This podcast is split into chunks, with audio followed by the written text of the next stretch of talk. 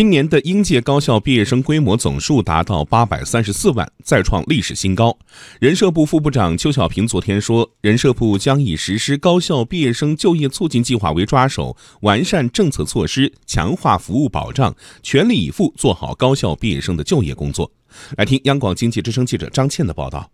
中央经济工作会议针对今年新形势、新情况、新变化，把稳就业作为六稳的第一稳摆在突出位置。稳就业的重点在于稳定高校毕业生、农民工和退役军人就业，而这其中高校毕业生则是重中之重。人社部的数据显示，今年我国就业总量压力不减，全年需要在城镇就业的新成长劳动力仍然保持在一千五百万人以上。特别是高校毕业生数量达到八百三十四万，再创新高，占到今年全部新增就业人口的百分之五十五点六。人社部副部长邱小平昨天说，今年将从以下几方面促进大学生就业：第一，就是狠抓政策落实，要突出这个基层导向和用人导向。来引导毕业生到城乡基层、中西部地区、监管边远地区和中小企业就业。第二个方面就是要扶持大学生、高校毕业生自主创业，加强创业创新培训，加大创业担保贷款的支持。第三是加强就业服务，推广使用高校毕业生精准招聘平台，